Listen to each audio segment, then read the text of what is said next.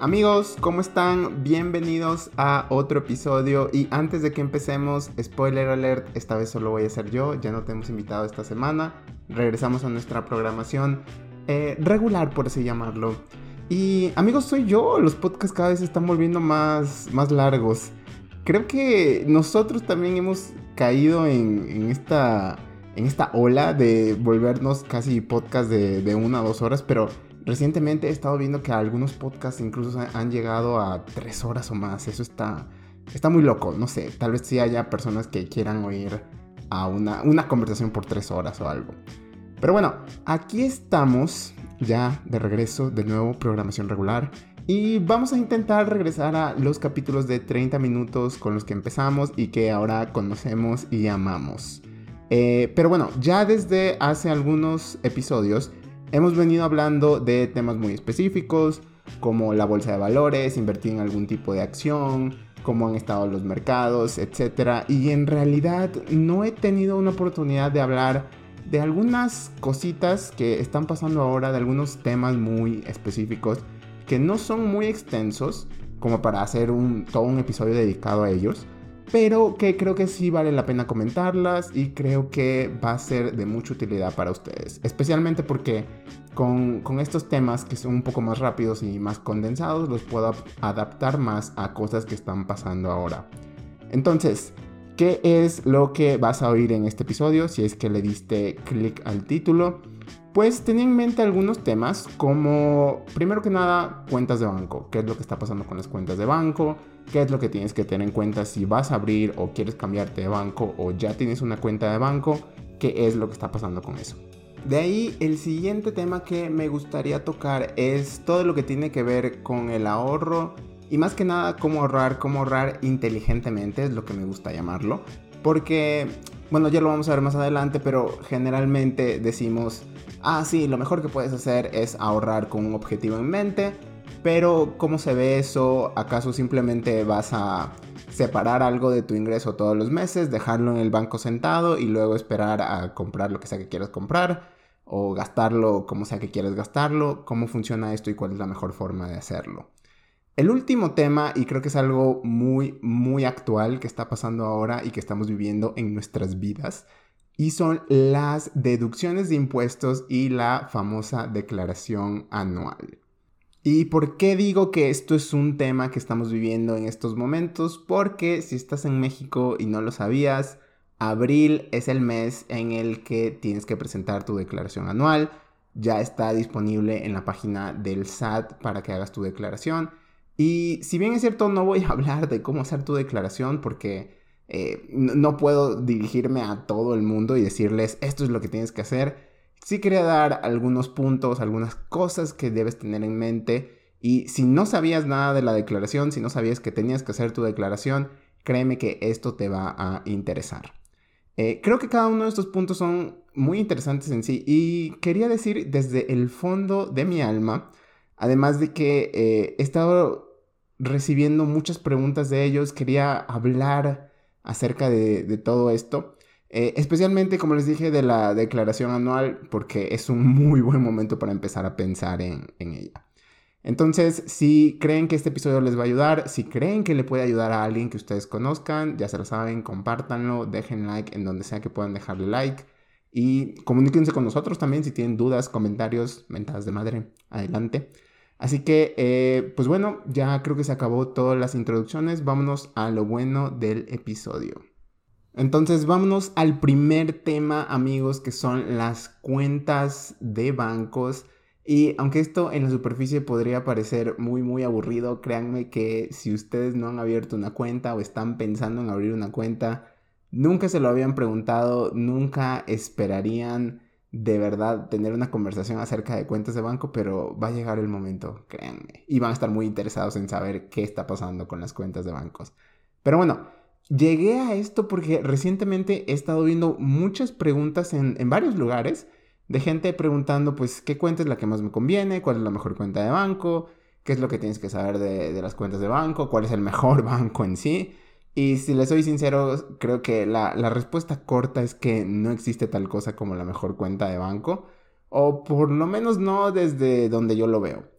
Sí es cierto que existen bancos que son mejores que otros y generalmente cuando alguien dice eso, eh, lo que pensamos es que, bueno, un banco da una mejor atención que otros, y eso sí existe.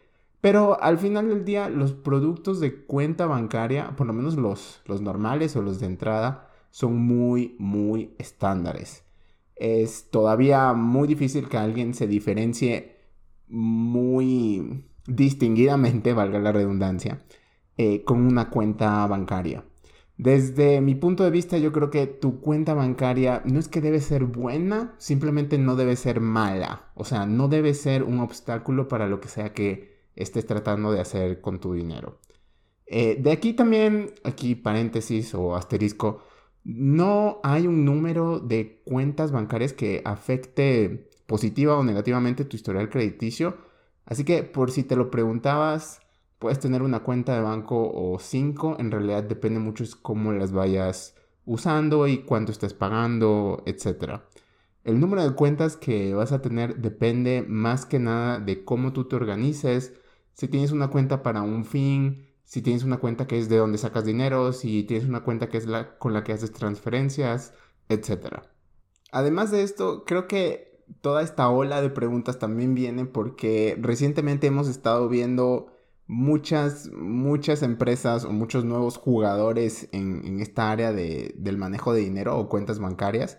Por ejemplo, Cubo Financiero ahora ya también tiene una tarjeta de débito su app está muchísimo mejor. Creo que ahora puedes hacer casi todo lo que puedes hacer de, en la página de internet, lo puedes hacer desde la app. Y han salido muchos otros bancos, eh, por así decirlo, digitales. No sé si llamarlos fintechs, no creo que son fintechs, pero son bancos, yo, yo personalmente les llamo bancos millennials. Pero ya, ya como ustedes quieran llamarlo. El primero que se me viene a la mente, o bueno, los dos que se me vienen a la mente, que creo que de nuevo están haciendo un muy buen trabajo. En primer lugar es Fondeadora y en segundo es Hey Banco. Hey Banco está, está en todas partes, créanme. Ya lo mencionamos aquí en el podcast. No hemos hecho un episodio precisamente de Hey Banco porque yo no lo puedo probar, pero eh, he tenido muy buenas eh, comentarios, he recibido muy buenos comentarios de Hey Banco, el banco. Y pues Fondeadora es un banco todavía un poco muy nuevo, pero por lo que he escuchado también es, también es, muy, muy bueno. O sea, la experiencia del usuario en Fondeadora es, está muy padre. Eh, como, les dije, como les dije, lo que me gusta de estos bancos es que fueron creados con esa mentalidad digital desde, desde el inicio. Cosa que los bancos más grandes apenas están empezando a, tomar en cuenta o están em, empezando a absorber. Y aquí, bueno, tengo que darle crédito donde se merece crédito. No soy el fan número uno de los bancos grandes, de los bancos tradicionales, pero creo que BBVA ha estado haciendo un muy buen trabajo. No soy el único que lo piensa. Yo tengo una cuenta en BBVA, estoy feliz con, el app de BBVA principalmente, pero, pero bueno, como todo banco grande, su servicio al cliente, digamos que podría mejorar. Pero bueno, este no es el episodio en el que vamos a hablar específicamente de cada banco. Eh, y yo lo que sí quiero hacer ahora es darte algunos, una guía, algunos puntos que puedes considerar si es que quieres escoger eh, en estos momentos una cuenta de banco, si estás pensando en cambiarte de banco, ten en cuenta lo siguiente. Primero que nada, el balance mínimo para no pagar una cuota de administración. Amigos, les recuerdo que es 2021 quien paga una cuota de administración en su banco. Y si estás pagando una cuota de administración, déjame decirte que tienes otras opciones. No tienes que estar pagando esa cuota. Pero bueno, este no es el episodio en el que buleamos a la gente que paga cuotas de administración en sus bancos. En realidad puedo entender que, no sé, puedes necesitar esa cuenta por AV motivo o es una cuenta de cheques que a fuerzas te cobran una cuota de administración. Simplemente ten en cuenta esto, le estás pagando al banco solamente para que tenga tu, dinero, le estás pagando a alguien para que tenga tu dinero. En verdad debes tener una muy, muy buena razón para, hacerlo. Yo te recomendaría que de nuevo te cambies a una de las opciones eh, gratis, porque si las hay, pero eh, ya depende de cada caso. Eh, el segundo punto es que tengas en cuenta el máximo de los retiros mensuales y el máximo de los depósitos que puedes hacer en, tus cuentas. Esto es algo que, me mata de todos los bancos, pero Al parecer, dependiendo de la cuenta que abras o, el producto que tengas, tienen máximos de, de movimientos de dinero. Por ejemplo, solo puedes hacer depósitos de hasta X cantidad al mes o solo puedes retirar hasta X cantidad cada mes o cada día. Eh, generalmente estas cantidades son muy altas o, son suficientes para una persona normal, pero créeme que es algo que deberías tener en mente si es que estás esperando algún depósito muy grande o necesitas retirar más dinero de lo normal un mes. Ten en cuenta esto antes de abrir tu, tu cuenta de banco. Lo siguiente son los cobros por transferencias y esto va de la mano con la cuota de administración. Si tu cuenta te cobra por hacer transferencias SPAY, eh, busca otra. La verdad es que no hay otra forma de decirlo. Es 2021 de nuevo. Y aquí me declaro culpable porque yo tengo una de estas cuentas, pero les prometo que tengo una muy buena razón para hacerlo. Por eso es que no estoy buleando a toda esta gente porque yo soy uno de ellos. Pero créanme, las transferencias SPAY eh, deberían ser gratis. La gran mayoría de bancos y de cuentas las ofrecen gratis. Eh, de nuevo, si, les van a cobrar por esto, tengan una muy buena justificación para hacerlo. Y aquí el punto de los SPAY, porque soy así tan, hago tanto hincapié aquí, es porque si inviertes, generalmente vas a tener que usar transferencias SPAY. Y pues pueden estar pensando, Marcelo, son 5 pesos, son 10 pesos, 20 pesos, la verdad es que no sé cuánto cuesten las transferencias, pero lo que sea que te estén cobrando, Simplemente es el hecho de que no, no te lo deberían estar cobrando. Creo que eso es el mensaje. Lo siguiente, y creo que esto ya es en realidad una de las razones más fuertes por las cuales escogerías un banco sobre otro, son simplemente la ubicación de sus cajeros automáticos. E, en realidad creo que esto es muy fácil, es muy fácil de entender. Simplemente escoge un banco que tenga cajeros automáticos en donde cerca de donde vivas o donde sea que te muevas.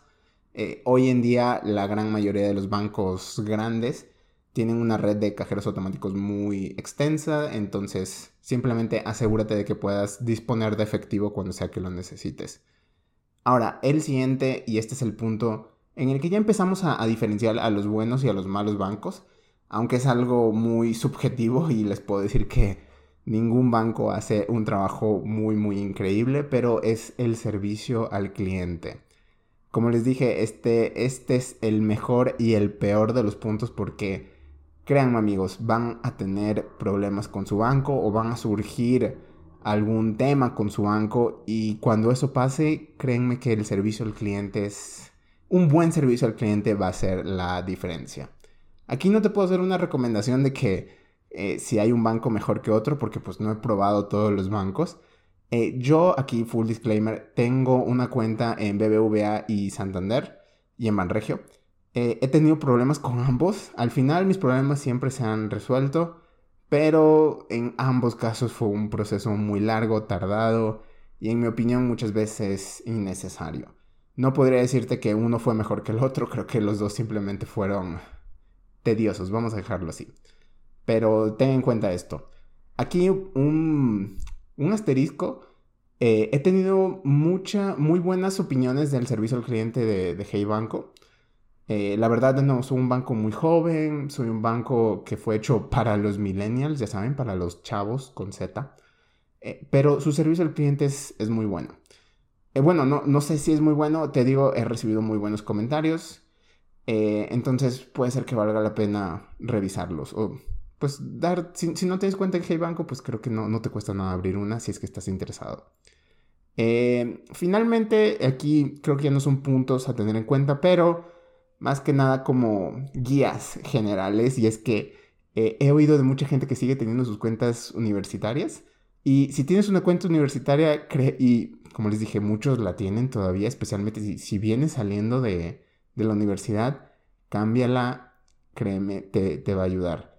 No, no hay nada de malo con las cuentas universitarias. Muchas veces son el producto más fácil, no te cobran nada, no te piden ningún mínimo y puedes tener ahí tu dinero, pero generalmente están muy limitadas a la cantidad de dinero que puedes sacar o la cantidad de dinero que puedes eh, recibir. Y llega un, momento en el que creces y te das cuenta de que pues ya estás listo para una cuenta de adulto grande y pues esas generalmente son las de nómina. Si tienes una cuenta universitaria, muy probablemente hay una forma fácil que la puedas convertir en una cuenta de nómina o en una cuenta de cheques o simplemente abrir otra. Te lo recomiendo mucho. Pero bueno amigos, ahí estuvo lo que tenía que decir de las cuentas de banco. Ya un poco para ir cerrando esto, te hablé mucho de dos bancos que yo creo que son muy buenos. Eh, bancos digitales, los bancos millennials, son este Fondeadora y Hey Banco. Solamente te quiero recordar, si estás pensando en abrir un negocio por tu cuenta o eres un emprendedor, te recomendaría que tal vez no te vayas por estos bancos porque generalmente ellos solo ofrecen cuentas a personas físicas, a personas individuales, no ofrecen cuentas de negocio y algunas veces las cuentas bancarias de negocios tienen ciertas ventajas que, te van a servir mucho. Entonces, si estás planeando eso, yo te diría, pues tal vez tenga una cuenta en, en G-Banco o en Fondeadora y otra en algún banco más grande, más tradicional, lo que sea. Ah, y otra cosa más, antes de que se me, se me olvide, eh, no tengan miedo de cerrar sus cuentas de banco si hay algo que no les gusta, recuerden que siempre tienen opciones. Su cuenta de banco tiene que ser algo que les haga la vida más fácil y que no les cause estrés, créanme. Eh, ah, también, también, eh, sus bancos pueden ser una forma de invertir. Ahora, lo tengo que decir aquí, siempre, invertir con un banco en los pagares financieros para mí siempre ha sido una mala forma de invertir. Pero tengo que admitir que hay ciertos bancos que lo están haciendo muy bien. Aquí les puedo decir que la forma de inversión de, o sea, la, perdón, no la forma, pero el vehículo de inversión que te ofrece Hey Banco es muy bueno. Eh, mucha gente que abre una cuenta en Hey Banco lo hace principalmente por los retornos que te ofrece. No estoy seguro en cuánto esté en estos momentos, pero he oído que está alrededor del 5%, que es, es mayor a CETES. Y como está en un banco, pues es, algo un poco más seguro, es menos arriesgado. Ahora, sé que otros bancos también te ofrecen esto, pero muchas veces te ofrecen inversiones de juguete. Me acuerdo que en su momento uno de los bancos en los que yo estaba, ya cerré la cuenta ahí, no voy a decir nombres, pero eh, me ofrecieron una inversión a un mes en la que con un mínimo de dos mil pesos te pagaban como un peso de, retorno. Y fue como, qué chiste, no manches, ¿cómo me vas a dar solamente un peso? Pero bueno, eh, de nuevo les repito, para mí invertir con un banco no es la mejor forma de invertir. Pero tengo que admitir que hay ciertos bancos que lo están haciendo bien. Eh, Banregio, por ejemplo, tengo una cuenta en Banregio y creo que su, su vehículo de inversión no es malo, tampoco es bueno, pero no es malo. Entonces tengan en cuenta eso. Y si por si acaso quieren saber más específicamente de Hey Banco, en mi eh, entrevista con Sara Rubalcaba, ya hace algunos capítulos, hablamos de Hey Banco y de lo que ella opina. Y creo que ella tenía unas ideas muy, muy padres acerca de esto. Si quisieran saber más, chequen ese episodio. Pero bueno amigos, ya estuvo de cuentas bancarias. Vámonos con el siguiente punto que tiene que ver con el ahorro y más específicamente cómo puedes seguir ganando dinero con tu ahorro. Este punto se me vino a la cabeza por dos razones. Primero, pues porque yo lo estoy viviendo. Digo, estoy pensando en hacer algunas compras grandes, algo fuera de lo normal que no haría todos los días. Y pues para darles un ejemplo de qué pueden ser estas compras, pueden ser una computadora nueva, pueden ser, no sé, un, un viaje puede ser un, carro o el enganche de una casa, ya saben, cosas que no comprarían en su día a día y que requieren más dinero de lo normal. Digo, no es como si todos los días fueras al Oxxo y te compraras tus, tus papas junto con tu casa, ¿no? Pero creo que esa es la primera parte. Eh, la segunda gran razón por la que decidí hablar de esto es que a medida que la economía reabre y volvemos a alguna forma de normalidad o a la tan famosa nueva normalidad, creo que hay mucho consumo embotellado, por así decirlo, que está, está listo para explotar. E, este año se ve que las cosas van, van a mejorar, muchas cosas van, van a reabrir y muy probablemente hay mucha gente, tú tal vez estés pensando en darte unas vacaciones, irte de viaje, ir a ese viaje que no pudiste hacer en 2020 y hacerlo por dos esta vez. Eh, y la verdad eso está fantástico. Como siempre, bueno, ya lo hemos, hecho, lo hemos dicho antes en el podcast, la mejor forma de ahorrar es cuando tienes una meta en, en mente. Y si esa es tu meta, pues adelante. Creo que lo único que yo te diría es que hay formas inteligentes de ahorrar ese dinero. Y como te dije, en el podcast siempre hablamos de, esto de ahorrar, pero creo que nunca nos hemos metido a ya a las tripas, ya no nos hemos metido muy profundamente a cómo ahorrar. Entonces, eso es lo que quiero hacer ahorita en este episodio. Y pues, eh, ¿por, qué lo, ¿por qué lo traigo aquí? Porque el detalle es que, pues, si estás ahorrando, muy probablemente lo que vas a hacer es que todos los meses, cuando te llegue tu ingreso, vas a separar una parte. Pero aquí es donde viene el detalle. ¿Qué vas a hacer cuando separes esa parte de tu ahorro? Eh, lo puedes dejar en el banco ahí sentado y ahorrar por algunos meses. Digamos que te tardaste seis meses en ahorrar y durante seis meses vas a dejar X cantidad de dinero sentada en, el banco. Eh, lo cual, si les soy sincero, digo, ahorrar de esta forma es mejor que, que no ahorrar para nada, pero no es la mejor forma de hacerlo. Recuerden gente, dejar tu dinero parado en el banco nunca es la mejor de las ideas, especialmente si es mucho dinero. Pero bueno, digamos que estás en esta posición, vas a separar tu dinero, no lo quieres dejar en el banco, pues, ¿qué haces? Aquí mi recomendación sería que lo tengas en un lugar líquido y que te esté generando algo de retornos. Ahora, si son observadores y recuerdan muchas de las cosas que decimos en este podcast, eh, uno de los lugares o uno de los vehículos que hace esto es justamente donde sea que tengas tu fondo de emergencia. Alguna vez lo dijimos, pero el fondo de emergencia que tengas debería estar en algún lugar que primero esté generando retornos, que no esté generando, que por lo menos no, no esté generando nada. Y segundo, que esté en un lugar líquido al cual tengas acceso por lo menos todos los días o a diario. Hay, hoy en día aquí en México hay muchas opciones para que hagas esto. La que yo recomiendo y la que recomendé en su momento es la cuenta de Bondía o el, vehículo de Bondía de CETES Directo. Me gusta esta cuenta porque puedes acceder a tu dinero cuando quieras y te está generando un retorno. No muy alto, pero es mejor que nada. Eh, como te dije, tienes otras opciones. Hey Banco aquí regresa. Ellos también tienen una opción de un pagaré a la vista, creo en el que pues puedes dejar tu dinero y te está generando un retorno más, más alto.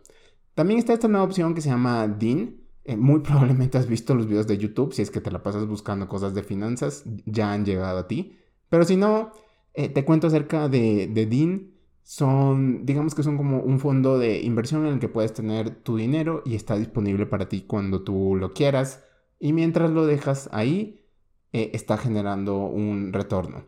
No soy muy fan, muy fan de, de Dean, eh, pero creo que no funcionaría mal como un vehículo de ahorro o para dejar tu fondo de inversión. De nuevo, Sara Rubalcaba también habló de esto.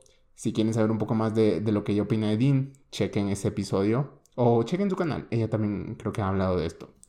Por último, eh, la opción que a mí, o bueno, la que yo te recomiendo, ahí te va, es esta cubo metas de nuestro querido cubo financiero. Eh, creo que Cubo ha estado en este podcast casi que desde el inicio, pero pues de qué se trata Cubo Metas. Ah, perdón, antes de esto, full disclaimer, no he usado yo personalmente Cubo Metas todavía, pero estoy pensando en hacerlo justamente porque tengo esta compra. Y segundo, nadie me está sponsoreando por decir esto. Son cosas que yo creo que valen mucho la pena compartir simplemente. Pero bueno, ¿cómo funciona Cubo Metas? Básicamente este producto fue hecho específicamente para que puedas ahorrar e invertir al mismo tiempo. Tú defines el plazo que quieres mantener tu ahorro y el sistema en automático toma los fondos de tu cuenta de Cubo Financiero, así que tienes que pasarle los fondos a tu cuenta de Cubo y los invierte en la meta que te hayas propuesto. Todo este tiempo te están generando rendimiento y al final del plazo se te entrega lo que sea que hayas ahorrado más los intereses generados. Eh, aquí vale la pena decir que puedes retirar, puedes parar el retiro automático de fondos cuando tú quieras y dejarlo así, pero el dinero que ya hayas ahorrado no va a estar disponible hasta que se acabe el plazo. Entonces tienes que ser muy cuidadoso en los plazos que vayas a escoger porque de nuevo ese dinero va a estar ahí congelado y no hay forma de que lo de que dispongas de él hasta que se acabe el plazo. Eh, como te digo, esto es una de las desventajas y, creo que pues para que funcione bien eh, debes tener una idea de, cuánto tiempo quieres mantenerte ahorrando y pues por lo mismo que, tu dinero no va a estar disponible.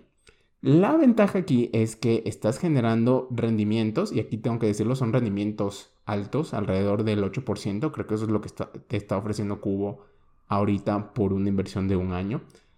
Eh, y pues es, es, un rendimiento que te lo están dando por algo que de todas formas ibas a hacer, lo cual es hermoso, ¿no?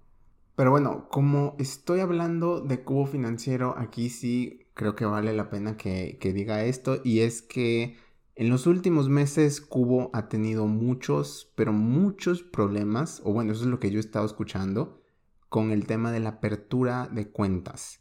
Ha sido, créanme amigos, todo un show. He, oído historias de gente que me ha dicho que deja, deja sus datos, se comunica con ellos y nunca les responden. O te responden luego de meses y pues ya ni siquiera quieres la cuenta o ya te olvidaste de que incluso iniciaste el proceso. Así que si no tenías cuenta en Cubo ya, eh, primero te recomendaría que si intentaras abrir una porque Cubo creo que es un buen servicio pero que no te confíes en que, en qué va a pasar porque han estado teniendo problemas. Creo que esa es la realidad.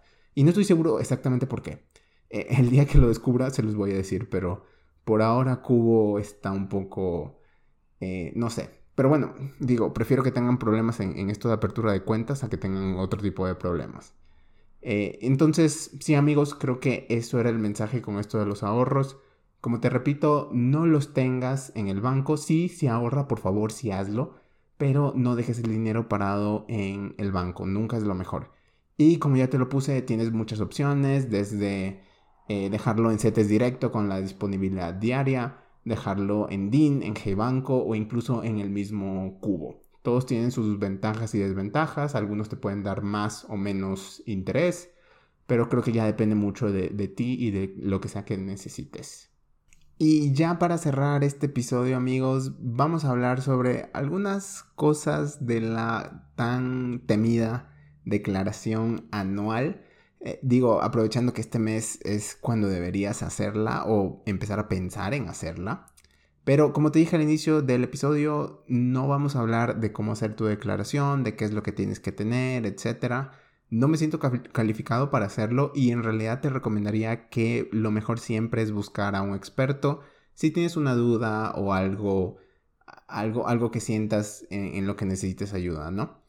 En realidad solamente quería decirte aquí tres cosas muy puntuales. La primera es que sí, sí debes hacer tu declaración anual. Muy probablemente estés pensando o has pensado en, en años pasados yo no he hecho mi declaración anual o yo trabajo para una empresa, entonces ellos hacen mi declaración por mí. Y ahora, eh, sí, todo lo que dices es verdad, pero eh, si, trabajas para una empresa, es cierto, sí, la empresa hace tu declaración anual, pero ese no es el, el fin de la historia. Deberías por lo menos entrar a revisar tu declaración anual primero, simplemente para confirmar que tus, tus datos estén correctos y estés al tanto de cualquier cosa que esté pasando. Y segundo, para que estés al tanto de si necesitas hacer algún tipo de pago o haya alguna devolución de impuestos que te deba el SAT. La verdad amigos es que a nadie le gusta hacer sus impuestos. Bueno, muy probablemente si haya gente que sí, a mí no. Pero creo que de alguna manera hoy en día es más fácil que antes. El SAT muchas veces ya tiene todos tus datos y tus deducciones Existe el famoso Next, Next, Next en la página del SAT cuando estás haciendo tu declaración. Eh, pero personalmente creo que sí, sí es algo que deberías prestarle atención. Y si nunca lo has hecho, este es el mejor momento para, para hacerlo. También hay mucho material, hay muchos videos que te explican cómo hacer tu declaración o qué es lo que tienes que tener en cuenta dependiendo de tu situación. Pero, pero bueno, este es un tema ya que se tiene que adaptar a, las necesidades de cada uno de ustedes. Solamente aquí mi... El punto que estoy tratando de, hacer aquí es que tienen que hacerlo. La segunda gran razón para hacer tu declaración es que si inviertes, y si estás escuchando este podcast, muy probablemente inviertes o estás pensando en hacerlo, entonces eh, vas a tener que declarar tus ganancias de tus diferentes fuentes de ingreso, como tus inversiones. Eh, y eso no lo hace tu empresa por ti. Ahora, dependiendo de con qué instrumentos inviertas, ya sean fintechs, bancos, eh, la bolsa, esto puede ser fácil o difícil, rápido o lento, pero vas a tener que hacerlo. Si inviertes, por ejemplo, en la bolsa, entonces muy probablemente el SAT ya tiene los datos de tus inversiones, ya calcularon tu impuesto, eh, pero como siempre, como esto ya es un poco más complejo, deberías estar al tanto de esto. Entonces, eh, sí, por lo menos para saber si debes algo o no, o el SAT te debe algo a ti o no. La última gran razón aquí es que puedes tener deducciones. Y por la forma en, la que los impuestos funcionan aquí en México, si tienes algún gasto que cuenta como una deducción de impuestos, vas a, tener que declararlo aquí. Obviamente hay, algún, hay una preparación que tienes que hacer desde antes, por ejemplo, haber pedido tu factura, etc. Pero eh, solo para que te des una idea, qué tipo de gastos entran aquí como deducciones, pueden ser eh, pagos a seguros de gastos médicos o simplemente pagos médicos en general a doctores por medicina, etcétera, de nuevo que tengan su factura. Eh, también pagos de transporte escolar, etcétera. Y aquí hay un tipo de deducción que a mí me encanta y que creo que todos podemos tener. Ya le hemos hablado también antes en, en el podcast, pero son las aportaciones a tu plan de retiro o aportaciones voluntarias a tu Afore estas dos categorías te pueden dar esa jugosa devolución que estamos esperando del el SAT. Y si no sabías que puedes deducir tus impuestos para que te devuelvan dinero o te cobren menos impuestos, esta es una muy buena forma de tener deducciones. Obviamente todas estas deducciones están limitadas, pero digamos que si no llegas al límite estás, entre comillas, perdiendo dinero o estás dejando dinero en, en la mesa. Ahora, si estás oyendo esto en este momento, ya es muy tarde para que hagas tus deducciones en la declaración de 2020. Vas a tener que pagar lo que sea que, tengas que pagar este año. Pero eso no quiere decir que no puedas empezar a pensar en tus deducciones para el siguiente año, porque créanme amigos, las deducciones se construyen durante todo el año. Eh, entonces es una muy buena, es un muy buen momento para empezar a pensar, pues, cómo puedes aprovechar esta ventaja de las deducciones y bajar un poco más los impuestos que declaras. Eh, como te dije, ya habíamos hablado de los planes de retiro aquí en el podcast y de las deducciones. De nuevo, no soy un experto en este tema, pero sé que hay mucho material allá afuera y lo único que quiero traerte aquí es, existe todo este mundo y existe esta forma que, en la que puedes deducir pues tu base de impuestos o los impuestos que pagas y que creo que deberías aprovecharla. Pero bueno amigos, antes de acabar con este tema, eh, hace algunos episodios también recomendamos, recomendamos un, board en, Reddit llamado México Financiero. Eh, acabo de ver que crearon una pequeña guía o una wiki de declaración de impuestos en honor a esta fecha, eh, con información básica que puedes consultar para tu declaración, algunas dudas generales, eh, creo que es una guía muy buena, fue hecha por la comunidad, ah, por lo que tengo entendido. Muy probablemente no tenga todas las respuestas, pero es un lugar muy bueno para empezar.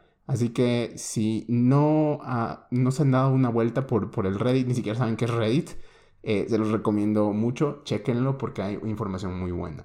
Pero bueno amigos, eso era lo que tenía para el episodio del día de hoy.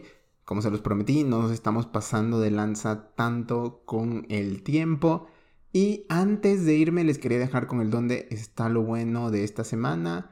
Que de hecho es una página de internet o es un programa, pero pues eh, yo estoy recomendando la página de internet porque es la mejor forma de conseguir información de esto, pero se llama The Marriage Pact.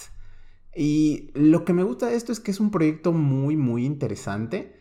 Em, en pocas palabras, es, es un proyecto que pasa en algunas universidades de Estados Unidos, creo que ahora son solo unas pocas universidades, pero básicamente eh, en este proyecto tú tienes que ser alumno de alguna de estas universidades. Eh, llenas un cuestionario, no estoy seguro de cuántas preguntas sean, y al final, después de un tiempo, a todas las personas que se inscribieron, que llenaron el cuestionario, les llega un contacto de la misma universidad eh, de personas que, con las que hicieron match. Y ahora tú puedes decir, no manches, para eso está Tinder, para eso están todas las, las páginas con las que puedes salir en, en, internet, ¿no? Pero al parecer esto es un poco más, esto es un poco más eh, científico, por así decirlo. Este proyecto empezó eh, con base en teorías económicas, con base en teorías de psicología e incluso de, de eh, computación. Y, básicamente esa, es la idea, emparejar a la gente dependiendo de sus respuestas en los cuestionarios, dependiendo de, de, muchas cosas. La verdad es que se me hace un proyecto padre, como les digo, no está aquí en México, así que si nos estás escuchando en México, no hay forma de que puedas participar en esto. Y de nuevo, es solo para gente que está empezando su universidad. Y no son todas las universidades. Simplemente se me hace un proyecto muy, muy padre y quería pues dejarlo ahí afuera. También les recomiendo si quieren saber más y quieren hacerlo de una forma más uh, auditiva. Eh, en el podcast Planet Money, Planet Money ya lo recomendamos aquí también, en el Donde está lo bueno en su momento. Pero ellos tienen un episodio acerca de The Marriage Pact. De hecho, así fue como yo los encontré. Eh, les recomiendo mucho que, que, lo escuchen. Ellos entrevistan a la gente que está detrás de todo esto, te cuentan la historia, que, de qué es lo que se trata, pero llévense esta idea. Es eh, emparejar a la gente por medio de algoritmos económicos, matemáticos, etc. Está, muy, muy padre. Especialmente cuando te empiezas a dar cuenta de que, pues, en realidad este es uno de los campos de la economía. La economía no se trata solamente de, del dinero y de todo esto. Se aplica mucho en el dinero, pero en realidad la economía es la administración de recursos escasos. Pero bueno amigos, eso era lo que tenía para esta semana. Gracias por quedarte hasta el final. Como siempre, yo los veo la siguiente semana. Échate una vuelta por nuestro Instagram, por nuestro YouTube, por donde sea que nos quieras contactar. Por ahí vamos a estar. Y como ya te dije, te veo la siguiente semana. Chao.